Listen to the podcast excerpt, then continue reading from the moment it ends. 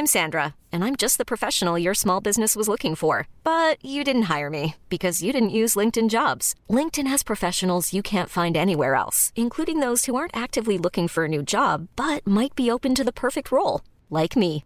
In a given month, over 70% of LinkedIn users don't visit other leading job sites. So if you're not looking on LinkedIn, you'll miss out on great candidates like Sandra. Start hiring professionals like a professional. Post your free job on linkedin.com/achieve today. Porque el mundo actual no se entendería sin la economía y los negocios. Acompaña a Mario Maldonado, el columnista de negocios más joven y objetivo del periodismo financiero, en su programa Bitácora de Negocios.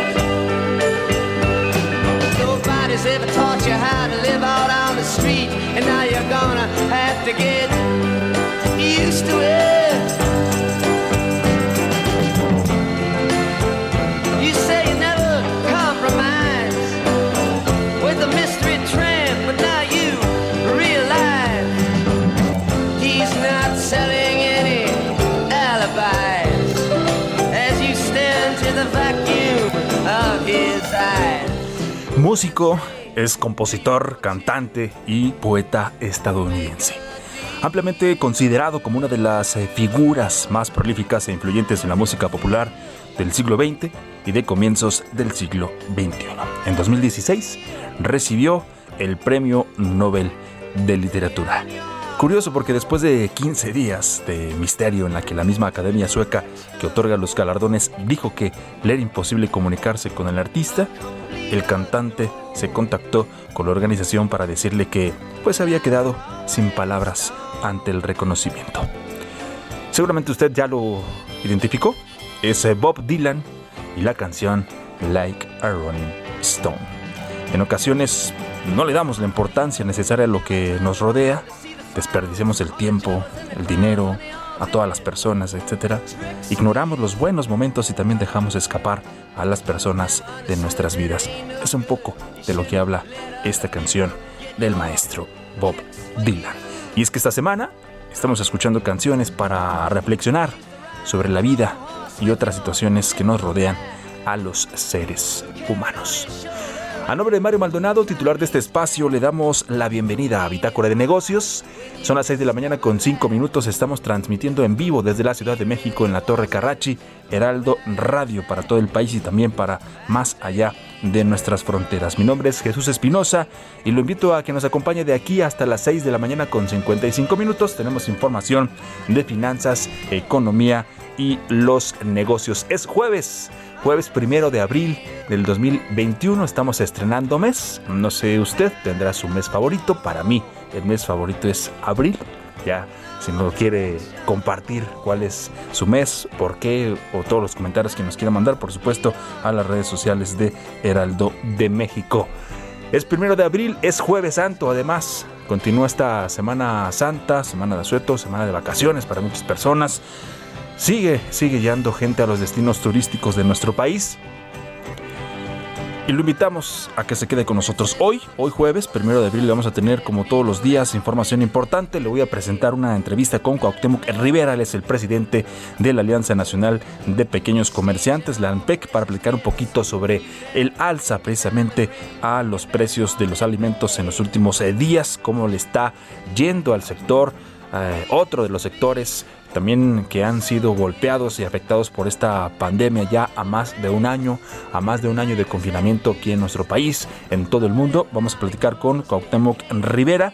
También, eh, como todos los eh, jueves, vamos a tener la colaboración y la participación de Gerardo Flores, nuestro economista especializado en análisis de políticas eh, públicas. ¿Cuál es el tema? Bueno, vamos a seguir analizando el informe del presidente Andrés Manuel López Obrador, este informe que dio a propósito de sus 100 días de su tercer año de gobierno. Otro informe del presidente, vamos a desglosarlo con Gerardo Flores, sobre todo en el aspecto de lo que mencionó el presidente y más adelante ya le vamos a estar eh, dando cuenta de los pronósticos de crecimiento de la economía de nuestro país, que se salieron un poco de la línea de todos los analistas.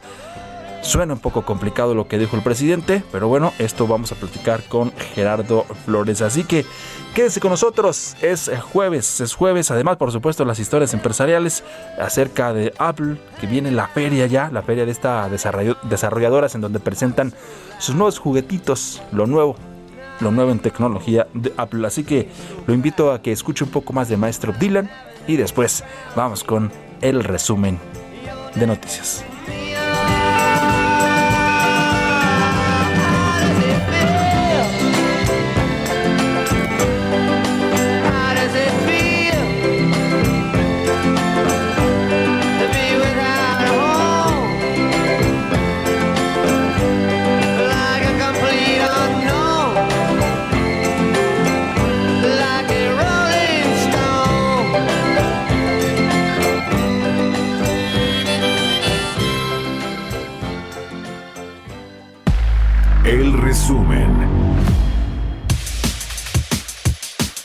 Joe Biden, presidente de Estados Unidos, presentó un plan de infraestructura de 2.25 billones de dólares, con lo que prepara el escenario para una batalla prolongada sobre su segundo gran programa económico, después de que su paquete de ayuda para la pandemia avanza relativamente sin problemas en el Congreso.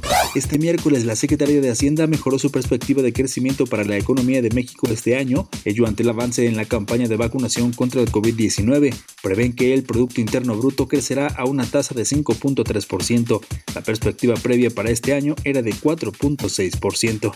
También la Secretaría de Hacienda proyectó en los precriterios generales de política económica 2022 mayores ingresos presupuestarios por 174.318 millones de pesos al cierre de 2021, derivado de las medidas de fiscalización y de la mejoría en el precio de la mezcla mexicana del petróleo. Jonathan Knock, comisionado de Comercio de Reino Unido para América Latina y el Caribe, consideró que para que México pueda recibir una mayor cantidad de inversionistas de Reino Unido será necesario derribar ciertos obstáculos, como generar una mayor confianza a empresarios que deseen colocar sus capitales en el país. Fitch Ratings prevé que las quiebras de las pequeñas y medianas empresas aumenten de manera considerable en 2021 y 2022, una vez que las políticas de apoyo y restricciones de distanciamiento se reduzcan en todo el mundo. Con todo esto, espera una menor mortandad de estas unidades productivas que en crisis anteriores. También la agencia calificadora ratificó este miércoles la calificación de petróleos mexicanos en W- con perspectiva estable. El Fondo Monetario Internacional estimó que en crisis como la que vivimos por la pandemia, los trabajadores menos calificados experimentan un triple golpe, ya que considera que son los primeros afectados por laborar en sectores con restricciones como el turismo y el comercio. El banco suizo UBS advirtió que México sigue afectando el clima de inversión en un entorno en el que la recuperación económica se verá beneficiada por el impulso de Estados Unidos, lo cual dijo es una bendición para el país. Sin embargo, los cambios en sectores como el energético dificultan un franco crecimiento después del golpe del COVID-19.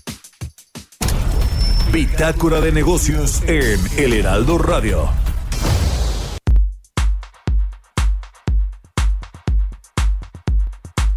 6 de la mañana con 10 minutos. Y bueno, como ya se lo comentábamos en el resumen, ayer allá en Estados Unidos, el presidente Joe Biden presentó pues este, este megaplan, no es un plan, es un megaplan de infraestructura para su país de 2.25 billones de dólares. Y bueno, con esto se está preparando, está tendiendo la cama, como decimos popularmente, para este escenario, un escenario en donde realmente se ha convertido en una batalla prolongada, no solamente sobre su segundo gran programa económico después de que su paquete también de ayuda para la economía pues avanzara relativamente sin problemas, como ya lo decíamos allá en el Congreso. Es todo un reto, el llamado el American Jobs Plan, como lo denominó el propio presidente. Eh, ¿De qué se trata? ¿Cuál es, cuál, es, cuál, es, ¿Cuál es la estructura? Bueno, establece todo un programa de ocho años que incluye alrededor de 620 mil millones de dólares. Esto para transporte, otros 650 mil millones de dólares para iniciativas como es el agua limpia, también la banda ancha de alta velocidad. Y este plan, este plan de, Biden también eh, asigna o asignará 580 mil millones de dólares a la fabricación estadounidense que incluiría otros 180 mil millones de dólares para un mayor programa de investigación y también desarrollo no relacionado con la defensa que se haya registrado y 400 mil millones de dólares más para el cuidado de personas mayores y discapacitados. Así que este es el megaplan, el megaplan de los Estados Unidos. También el presidente añadió que estaba pues, abierto a otras posibilidades, abierto a otras ideas, a, a otras alternativas de, de legisladores, incluidos también también por supuesto los republicanos, pero bueno, estaba decidido a impulsar un programa que él mismo ha calificado de vital eh, importancia para apuntalar la, debilitada competitividad en los Estados Unidos frente a otras naciones también eh, lideradas, por ejemplo, como es China. Hay también, y se ha hablado en este mismo plan, que del aumento de los impuestos, como está el asunto, el presidente pues va a enfrentar también a una oposición allá en su país de los legisladores republicanos, especialmente por eh, eh, una propuesta de pagar el paquete con aumentos de impuestos. También el presidente pues quiere aumentar el impuesto sobre la renta de las empresas al 28% y establecer un impuesto mínimo del 21% sobre las ganancias corporativas globales. Si bien el gasto sería temporal, bueno, los aumentos de impuestos también serían permanentes, al menos hasta que se prolongue una nueva legislación para cambiarlos. Así las cosas allá en los Estados Unidos con este mega plan del presidente Biden.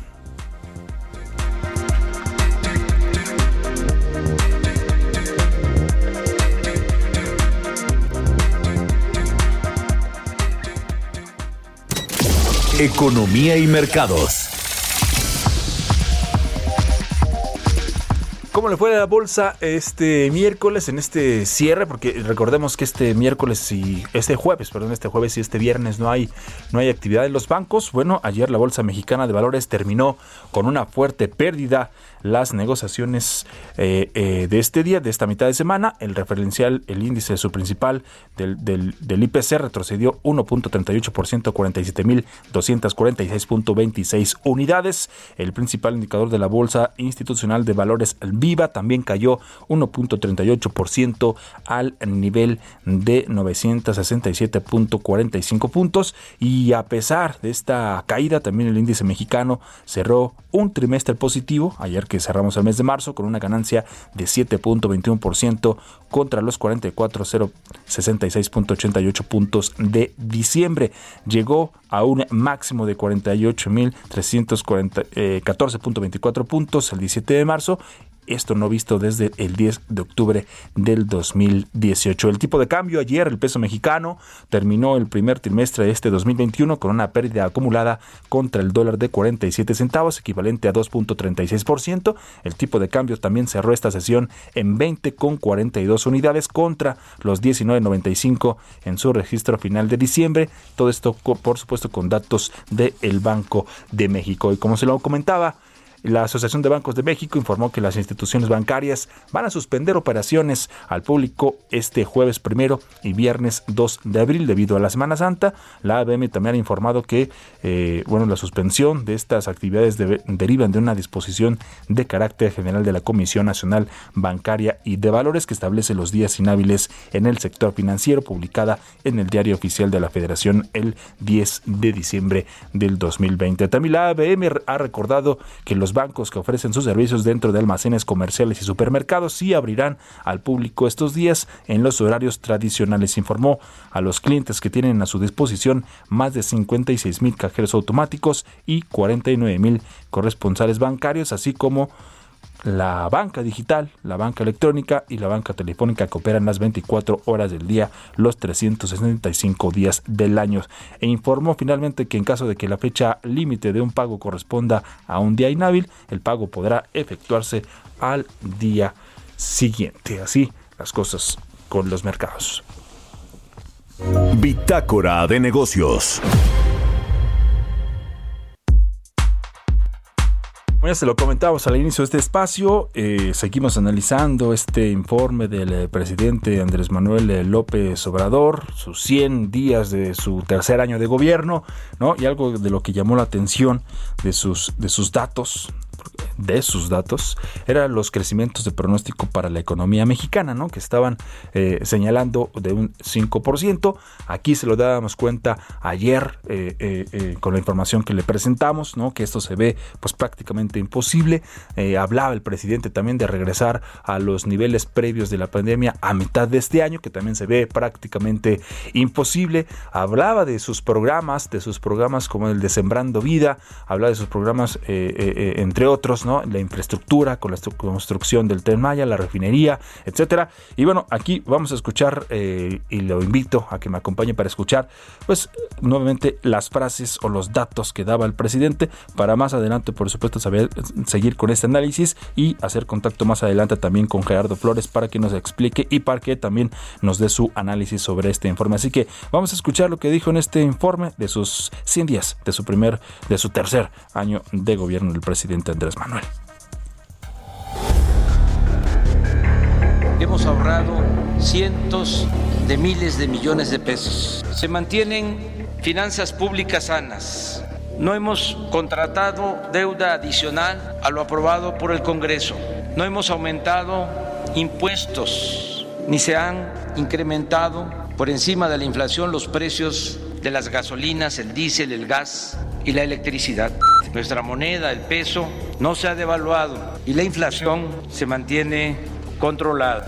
Y seguiremos protegiendo a Pemex para mantener su participación actual en el mercado de las gasolinas, el diésel y otros derivados. Esta política energética busca producir en México las gasolinas que el país consume y dejar de importar combustibles del extranjero.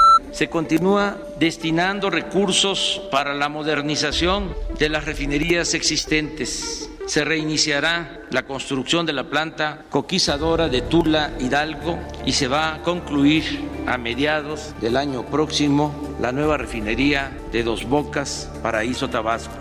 La extracción de petróleo se destinará a la refinación y se acabará con la práctica de exportar crudo y comprar gasolinas. Es decir, toda la materia prima será procesada en nuestro país.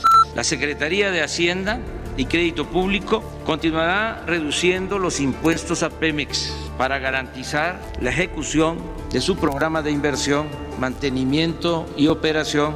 Pemex es una empresa de la nación y siempre contará con el apoyo del gobierno de la República. Determinará de limpiar de corrupción a nuestra empresa petrolera. No permitiremos nunca más casos como los de Odebrecht o el de la compra a precios inflados de las plantas de fertilizantes, ni la entrega de moches o sobornos a funcionarios y legisladores. En cuanto a la industria eléctrica, la reforma que acaba de aprobar el Congreso permitirá reparar el grave daño que causó la privatización al sector público y a la economía popular. Por ese motivo, se continuará fortaleciendo a la Comisión Federal de Electricidad, empresa pública que no puede ser ninguneada como lo hicieron los gobiernos neoliberales, dándole trato de segunda mientras se otorgaban privilegios a empresas extranjeras como Iberdrola. Asimismo, seguiremos revisando contratos leoninos, porque no es justo que los consumidores domésticos paguen la luz con tarifas más elevadas que las corporaciones empresariales o las grandes cadenas comerciales. En nuestro gobierno, después de un largo periodo de política neoliberal, reiniciamos la ejecución de obras de infraestructura con inversión pública que el tren Maya llevará bienestar a la región de mayor riqueza arqueológica, cultural y turística del país. También informo que está en marcha la integración económica y comercial con Estados Unidos y Canadá. En lo económico y en lo social también vamos saliendo de la crisis. La actividad productiva y comercial empieza a reponerse sin que hayamos recurrido al endeudamiento, sin aumentar impuestos y sin gasolinazos. El pronóstico de crecimiento para este año ha ido subiendo y ahora hasta los más precavidos aceptan que será del 5%. En mi opinión, a mediados de este año nuestra economía habrá recuperado los niveles previos a la pandemia. Mario Maldonado en Bitácora de Negocios. Ahí están, ahí están las frases, ahí están los datos del presidente. Más adelante, como ya le decía, lo vamos a analizar con Gerardo Flores por lo pronto. Y a propósito del presidente, esto se dio a conocer el día de ayer. El presidente Andrés Manuel López Obrador, pues ya cuestionó un informe, un informe sobre derechos humanos publicado eh, por el Departamento de, Estados Unidos, en el que señala de ataques y también de acoso a periodistas en redes sociales, supuestamente perpetrados por la directora de la agencia eh, de noticias del Estado mexicano, Notimex, San Juana Martínez, y reprochó también a Washington sobre cuestiones que atañen a otros eh, países. El gobierno de Estados Unidos destaca que los periodistas que asisten a la conferencia del presidente, pues que hacen cuestionamientos complicados, son víctimas de ataques por medio de Internet. Eh, esto se dio a conocer el día de ayer, también provocó una polémica en las redes sociales porque el presidente pues mencionaba que no se metieran con México si él no se metía con otros países que, que, que tampoco se metieran con México y que esto era un tema de solamente de nuestro país hay por supuesto quien no estuvo de acuerdo, le decía también en redes sociales lo cuestionaban y se trataba de un tema de derechos humanos y si son de derechos humanos entonces se trata de un tema universal. El presidente pues de hecho respaldó a San Juana Martínez, directora de, de, de, de la agencia de noticias que se encuentra de hecho en huelga desde junio del 2020 y cuestionó también a la organización defensora de periodistas.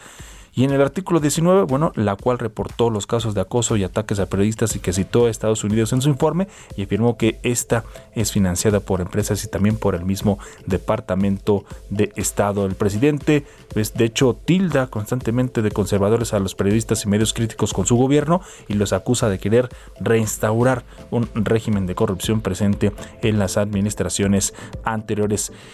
Así, así las cosas con, con, el asunto del presidente y también con los Estados Unidos, con Estados Unidos que después de ese pues, encuentro virtual, esta conversación que tuvieron los dos mandatarios donde se veía que todo estaba en paz, pues ahora el presidente Andrés Manuel López Obrador así, así se manifiesta después de este postulamiento o después de estas declaraciones por parte del gobierno estadounidense.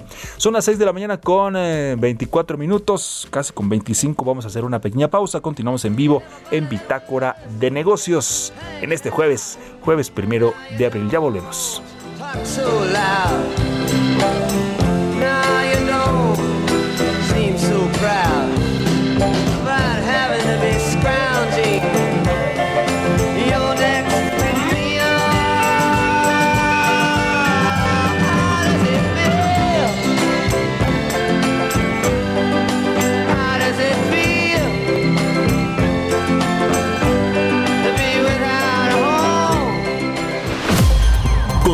En un momento con la información más relevante del mundo financiero en Bitácora de Negocios con Mario Maldonado. Regresamos. Estamos de vuelta en Bitácora de Negocios con Mario Maldonado.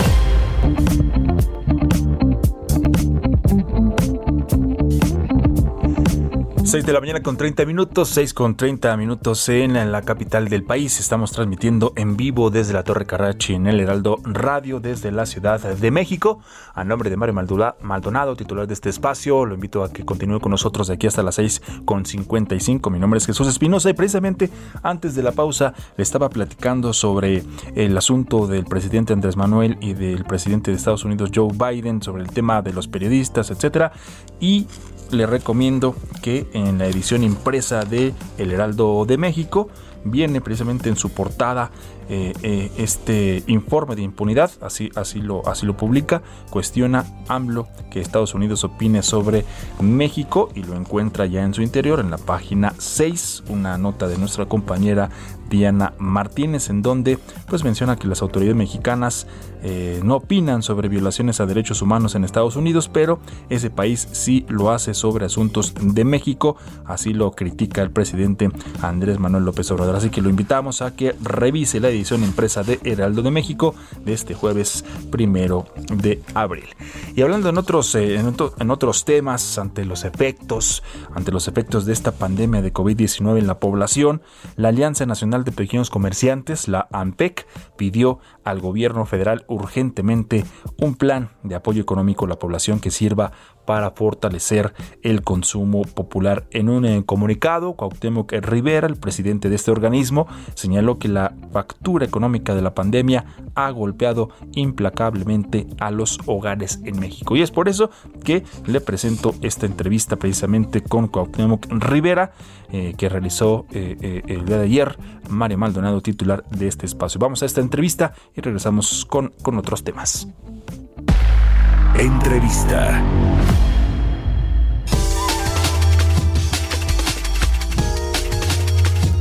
En el primer trimestre eh, de este año, eh, febrero, marzo sobre todo, los precios de la canasta básica han aumentado pues de forma exponencial, sobre todo algunos productos han tenido incrementos de hasta 80% en este tercer mes del año. La tendencia inflacionaria rebasó ya los pronósticos eh, llegando hasta un 4%. La Alianza Nacional de Pequeños Comerciantes señaló que el 62% de la población pues no, no le alcanza para comprar los productos de esta canasta básica, situación que se convierte en un tema de seguridad nacional. Este asunto también tiene que ver con los datos del INEGI de pobreza laboral, precisamente de la gente que con su ingreso del trabajo no puede cubrir una canasta básica. Pero para platicar del tema, saludo a Cuauhtémoc Rivera, el expresidente de la Alianza Nacional de Pequeños Comerciantes. Cuauhtémoc, gracias por tomar la entrevista. No, gracias a ti, Mario. Saludo, te saludo a tu auditorio. Pues, ¿cuál es el panorama que ustedes ven desde esta Alianza Nacional de Pequeños Comerciantes en términos del aumento de los precios de los productos? ¿A qué se debe? Y pues, ¿cuánto les ha afectado a los comerciantes y, por supuesto, a las familias que adquieren los productos de la canasta básica? Sí, si me permites muy rápidamente, te puedo dar una fotografía de cómo ha venido la tendencia alcista de los precios de los alimentos en México. Del 19, del 2019 al 2020, los precios, los precios de los alimentos esenciales se extuplicaron sus precios y tuvieron un incremento promedio del 15%.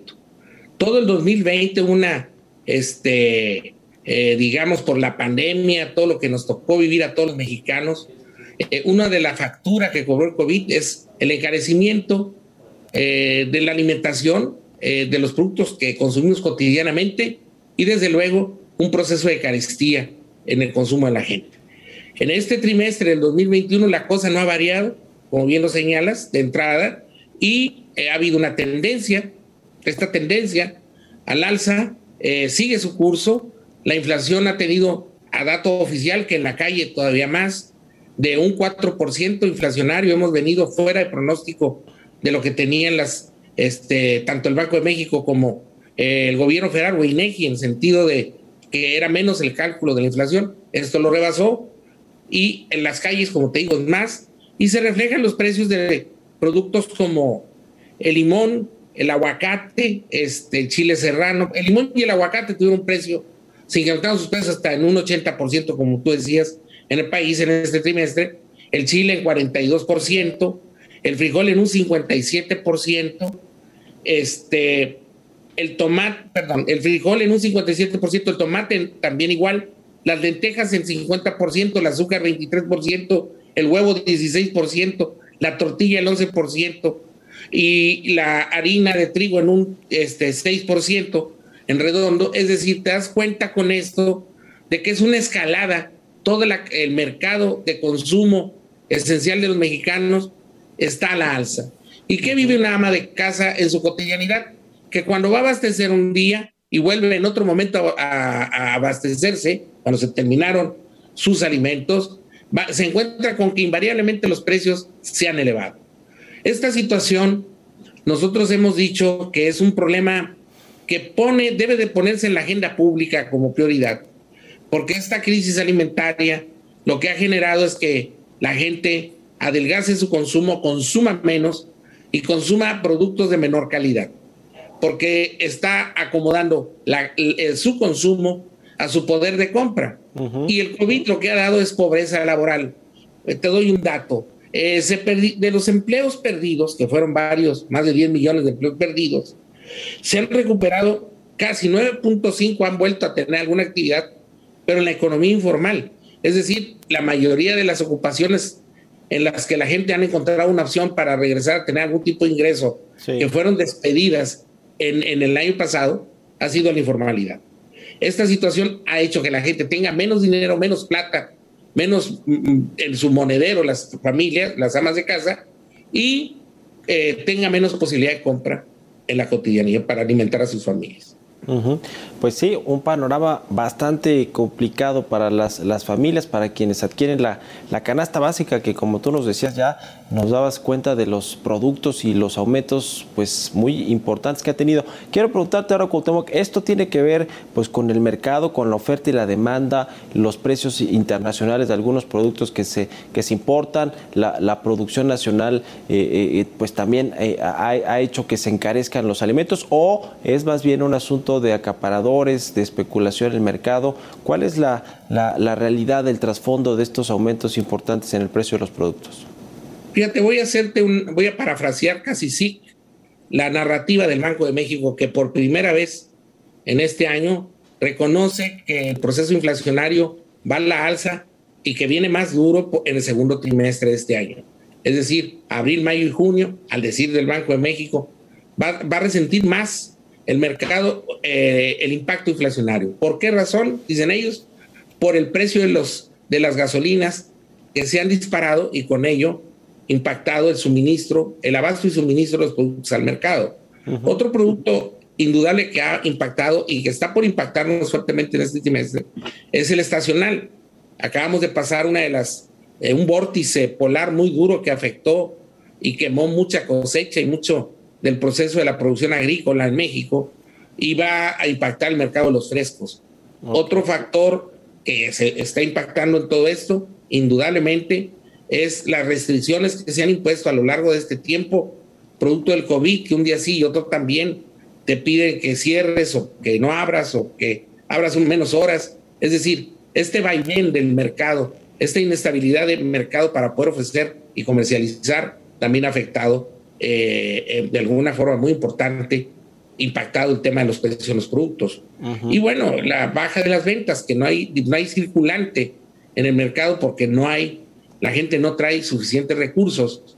Y con ella lo que ha hecho muchas amas de casa es cambiar su patrón de consumo y dejar las, los productos que de marca regularmente compraba, ha optado por ir al, al mercado de lo genérico, al mercado genérico y a lo de granel, la- al granel. Entonces han abaratado su consumo en calidad, buscando eh, ade- a- a- llevar su Comprar consumo a los precios que puede alcanzar con su poder de compra actual. ¿Qué se puede hacer ante este panorama, Cotemoc? Eh, el gobierno, no sé si pensando en un tema de subsidio, por supuesto que se recupere la economía, que se recuperen los empleos y en esa medida el poder adquisitivo de las personas y de las familias, pero de corto plazo, ¿qué se puede hacer para mejorar la perspectiva de los precios de los alimentos básicos esenciales? Pues mira, la gente, lo que los consumidores mexicanos somos, bueno, los mexicanos somos muy resilientes. La gente se adecua y se ha ido adecuando a la circunstancia esta que te describo de caída de su poder de, de su poder de compra y, y que batallan mucho ahora para pues, salir adelante con el día a día en su consumo, eh, para alimentar a sus gentes, a sus, a sus hijos.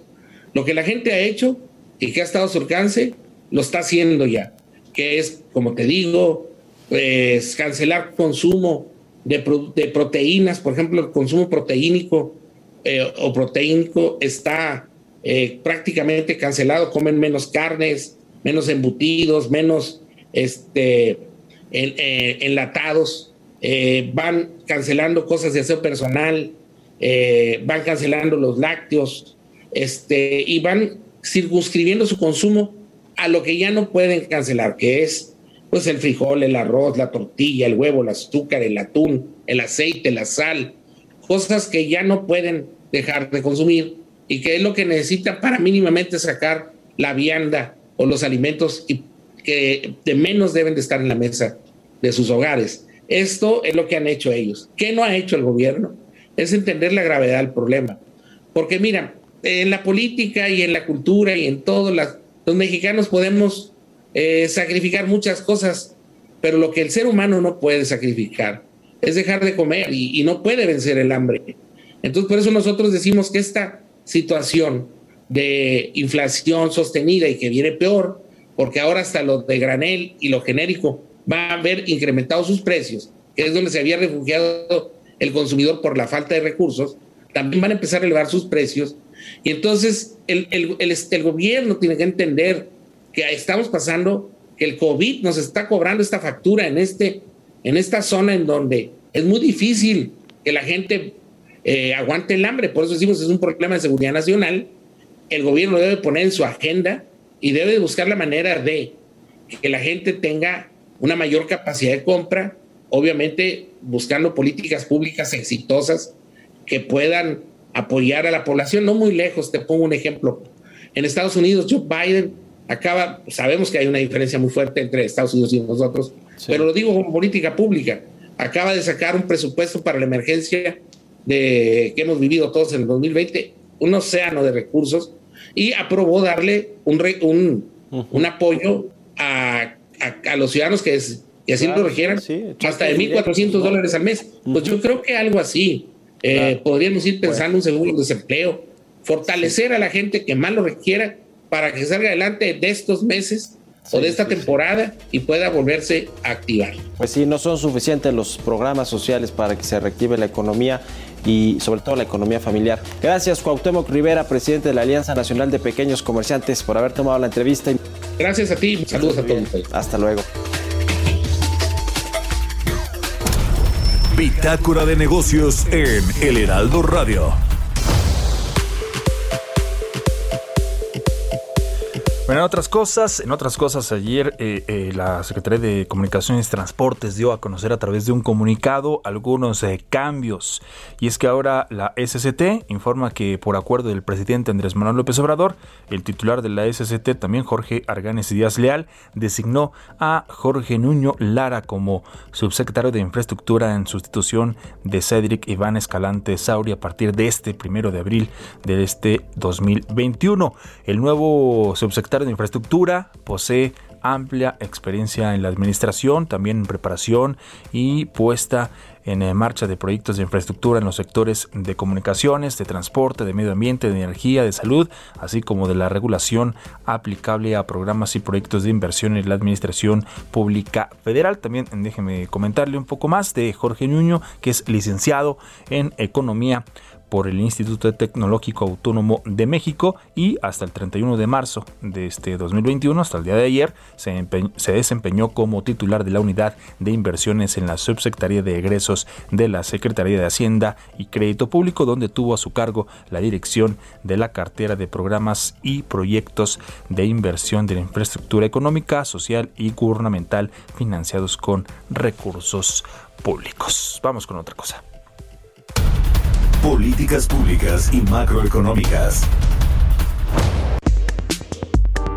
Es jueves y si es jueves, por supuesto, ese es tiempo de enlazarnos con, eh, con Gerardo Flores, nuestro colaborador de, todo, de todos los jueves. Pero eh, déjeme darle un poco de contexto también para que Gerardo le entremos al tema. Y es que, ya lo decíamos, el presidente Andrés Manuel López Obrador dijo este martes que la actividad económica eh, o la actividad productiva se comienza a reponer en el país y dio, dio sus motivos para ser optimista. En esta presentación de su informe eh, trimestral, el mandatario dijo que esto se logró sin haber recurrido a nuevo endeudamiento, aumento de impuestos ni gasolinazos, sin gasolinazos. Así lo dijo, solo con los ahorros del combate a la corrupción, la eficiencia administrativa, trabajo y austeridad republicana y estimó, estimó ya lo decíamos que a mediados de este año la economía se habrá recuperado a niveles previos a la pandemia. Así lo dijo. En lo económico y en lo social también vamos saliendo de la crisis. La actividad productiva y comercial empieza a reponerse sin que hayamos recurrido al endeudamiento, sin aumentar impuestos y sin gasolinazos. El pronóstico de crecimiento para este año ha ido subiendo y ahora hasta los más precavidos aceptan que será del 5%. En mi opinión, a mediados de este año nuestra economía habrá recuperado los niveles previos a la pandemia.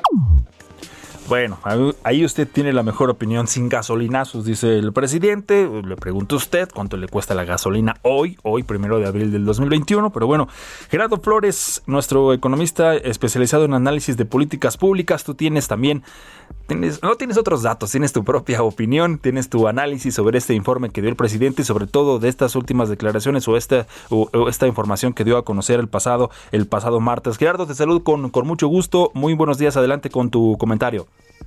Hola Jesús, ¿qué tal? Muy buenos días. Un saludo para ti y para todo el auditorio. El día de hoy les quiero platicar o, quiero abordar con ustedes eh, algunos aspectos del informe que rendió el presidente el pasado martes 30 de marzo a propósito de sus primeros 100 días de gobierno, de, de gestión de este tercer año de gobierno. Eh, particularmente eh, quiero abordar el tema de la expectativa de crecimiento de la economía que, que mencionó el presidente prácticamente hacia el final de este, de este informe, cuando él señaló que, que él confiaba o que tenía confianza en que a mediados de este año nuestra economía habrá recuperado los niveles previos a la pandemia. Eh, me llamó mucho la atención esa expectativa que es un poquito utópica para cualquiera que le dé seguimiento a las, a las proyecciones de crecimiento de la economía mexicana, eh, y más me llama la atención eh, justo porque un día después de, esta, de este señalamiento, la Secretaría de Hacienda remite al Congreso de la Unión los precriterios de política económica para el ejercicio 2022, que son básicamente los, digamos, las, las proyecciones de las variables macro que servirán como base para la construcción del paquete económico para el 2022 que esa Secretaría presentará al Congreso de la Unión, particularmente a la Cámara de Diputados, en septiembre de este año. Me llama la atención porque ahí la Secretaría de Hacienda eh, señala que prevé que la tasa de crecimiento del PIB de nuestra economía para este 2021 rondará los, el 5.3% y que para el 2022 se espera una tasa de crecimiento de 3.6%. Estas dos tasas de crecimiento tomadas en consideración junto con la caída de 8.5% que reportó el INEGI para el 2020 nos indican o, nos dan como resultado que la economía mexicana en realidad se estará recuperando a los niveles que tenía, digamos, al cierre de 2019 eh, hasta el cierre del 2022. Es decir, esa expectativa utópica del presidente de que a mediados de este año la economía estará al mismo nivel que antes de la pandemia, pues simplemente pues no, no tiene mucho asidero. Eh, todo indica que eso ocurrirá, si bien nos va, hacia finales de 2022. Y eso se corrobora con otro dato que él mismo dio eh, eh, un poco después de hablar de las cifras de crecimiento, cuando menciona los datos del empleo eh, ahí el presidente reconoció, incluso se le vio un poquito desencajado, se reconoció que había una pérdida de 1.117.000 empleos y que a la fecha se han recuperado 538.000 empleos, es decir, se han recuperado prácticamente la mitad de los empleos perdidos. Eh, eh, después de mencionar estas cifras, se vio un presidente claramente sorprendido por esos datos que leía en el texto que tenía preparado y, de hecho se le vio querer pasar muy rápido a otro tema, ¿no? Eh, con el dato de, eh, llama la atención eh, esta, digamos, este desfasamiento de crecimiento, yo diría, entre México, que pues estamos viendo que está, va a recuperarse, ya lo sabíamos, se está recuperando muy lentamente, en comparación, por ejemplo, con lo que se está observando en la economía de Estados Unidos, que no tuvo la menor duda en utilizar en distintos momentos esquemas para apoyar a su población, pero también a su sector productivo, a las empresas, eh, sobre todo con, eh, con, el objetivo de, eh, digamos, inhibir o, matizar la caída en el empleo. esas medidas de apoyo que ha instrumentado el gobierno de los Estados Unidos, ya sea bajo la administración del presidente Trump o ahora del presidente Biden, pues han permitido que, bueno, si bien la economía de Estados Unidos cayó en 2020 3.5%, le ha permitido tomar un nuevo ímpetu, un nuevo impulso y pues todos los analistas están viendo eh, que la economía de Estados Unidos para 2021 va a tener un crecimiento superior al 6%. Hay quienes estiman que ya esa expectativa anda alrededor del 6.5%, lo cual nos indicaría que en este mismo 2021 la economía de Estados Unidos sí se estaría recuperando muy por encima de lo que tenía previo a la pandemia. Eh, la verdad es que pues, nos da envidia que ellos puedan tener este buen desempeño y nosotros pues, nos tenemos que conformar con, con ver el crecimiento de la economía mexicana pues eh, compensarse en comparación con lo que teníamos antes de la pandemia, pues eh, eh, prácticamente al cierre de 2022 como lo comenté. Muy rápidamente también se ve pues un ajuste a la baja en las expectativas de desempeño en materia petrolera cuando el presidente en julio del año pasado hablaba de, fijaba metas de producción para el 2024 de 2.2 millones de barriles diarios, eh, el martes señaló que pues en su administración no se estarían produciendo más allá de 2 millones de barriles por día. Eh, bajo un argumento de que se está siendo responsable, que se está cuidando la herencia de las nuevas generaciones. Eh, yo la verdad creo que es en realidad una complejidad o, complicaciones que han tenido para poder cumplir las expectativas que ellos mismos se habían impuesto. pues básicamente lo que estamos viendo son eh, una perspectiva no tan alentadora como la que quisiera ver el presidente. Eh, si es verdad que estamos creciendo, pero pues estamos creciendo creo que a un ritmo muy lejano de lo que quisiéramos, de lo que deberíamos. Eh, y pues ni modo, eso es lo que resulta de no tener políticas de aliento decisivas desde el año pasado. Bueno, pues por mi parte es todo. Eh, hasta aquí mi comentario. Muchas gracias. Que tengan un muy buen día. Saludos a todos. Gracias, gracias Gerardo Flores. También saludos para ti, Gerardo Flores, nuestro economista especializado en análisis de políticas públicas. Y antes de irnos, son las 6 de la mañana con 53 minutos. Antes de irnos también lo invito a que le eche un ojo al portal de el, el heraldodemexico.com.mx. Ahí va a encontrar información, por supuesto, de todo, ¿no? Economía, deportes, espectáculos, estilo de vida, cultura, opinión, etcétera, tecnología también, por supuesto. Ahí también puede seguir nuestra, nuestra señal. Y, y, y en esta, en esta ocasión eh, hay una nota interesante sobre este proyecto energético del presidente Andrés Manuel López Obrador que, de acuerdo con expertos, pone en riesgo eh, las inversiones. Y es que este, ese monto, equivalente a la construcción de tres refinerías como la de Dos Bocas, a la compra de 1.517 millones de vacunas contra COVID-19 o para pagar hasta en 3.1 veces el presupuesto anual de la pensión para el bienestar que beneficia a 8 millones de adultos mayores. Así, así lo están, así lo están eh, manifestando estando eh, expertos con esta reforma en hidrocarburos del presidente que pone en vilo inversiones de la industria privada por 425 mil millones de pesos. Beatriz Marcelino Estrada, la directora de Grupo Cita, explicó que la reforma pues mete incertidumbre en 70 permisos para importación de combustibles que representan una inversión de 175 mil millones de pesos, además de 5 mil permisos de estaciones gasolineras en manos privadas por 250 mil millones. Lo invito a que revise esta y más información, esta nota de nuestro compañero eh, Adrián Arias en Heraldo de México méxico.com.mx. Así llegamos al final, gracias. Nos despedimos a nombre de Mario Maldonado, titular de este espacio. Los esperamos mañana en punto de las 6, Bitácora de Negocios. Quédese con Sergio y Lupita. Ya viene Lupita, ahí la estoy viendo. Lupita, buenos días. Muy buenos días y hasta mañana.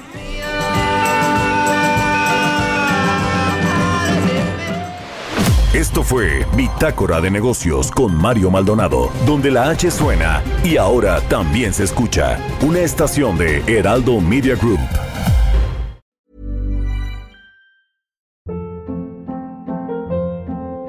Hold up. What was that? Boring. No flavor. That was as bad as those leftovers you ate all week. Kiki Palmer here, and it's time to say hello to something fresh and guilt-free. Hello Fresh. Jazz up dinner with pecan-crusted chicken or garlic butter shrimp scampi. Now that's music to my mouth. Hello Fresh. Let's get this dinner party started. Discover all the delicious possibilities at hellofresh.com.